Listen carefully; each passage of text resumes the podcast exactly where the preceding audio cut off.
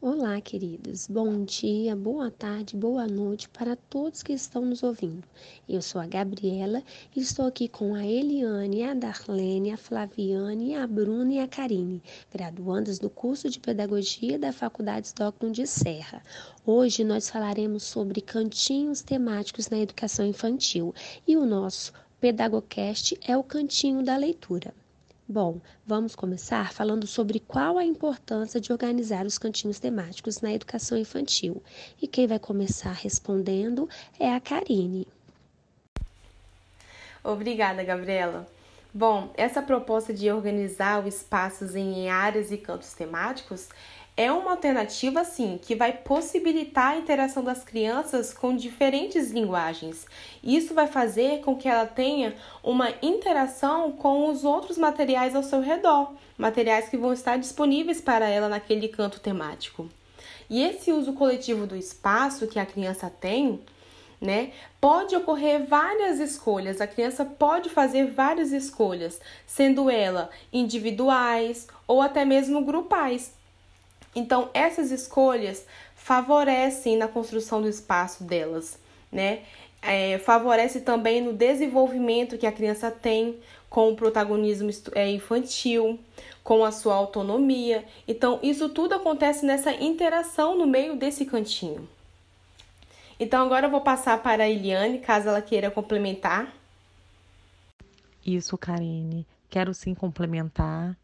É, quero falar que é muito importante isso que você nos traz sobre a construção da autonomia das crianças.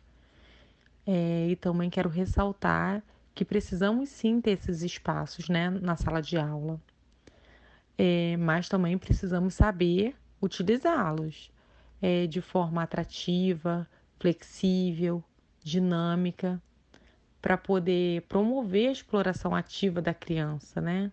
É, para que elas possam manipular, julgar e experimentar, sem a interferência direta do adulto. Tudo tem que acontecer espontaneamente.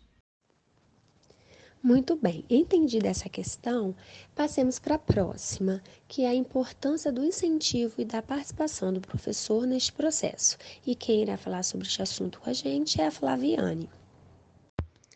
Olha, o incentivo do professor e a sua participação é, de, é muito importante e eu posso dizer que é fundamental. O professor ele é o mediador do processo ensino-aprendizagem. É ele o mediador entre a criança e o livro. Ele também fica responsável por transformar aquele espaço lá da sala de aula, não tem? Em um ambiente prazeroso e acolhedor. E, e, isso vai fazer com que a criança ela se sinta acolhida, ela se sinta é, é, confortável, o que vai gerar automaticamente aí um aprendizado, um desenvolvimento. E esse espaço ele precisa ser criado com acessibilidade a todos os alunos e que venha estimular a prática da leitura. E a Karine ela vai falar mais um pouquinho para vocês sobre esse assunto. Isso mesmo, Flaviane.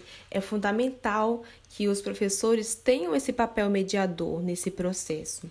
E como já vimos no cantinho da leitura, existem diversas possibilidades. E uma dessas formas foi até que nós utilizamos em nosso cantinho, foi de fazer contação de história utilizando fantoches, palitoches, é, realizando teatros, é, bonecos, até mesmo usando fantasias, que é algo que as crianças amam e ficam encantadas. Então, esses recursos têm a intencionalidade de atrair a atenção dessas crianças. E de fato acontece, porque elas gostam de fazer parte desses cantinhos temáticos onde elas se sentem é, acolhidas, onde elas se sentem com essa autonomia de fazer parte não é mesmo? E agora eu vou estar passando para a Darlene e ela vai dar continuidade. Obrigada, Karine.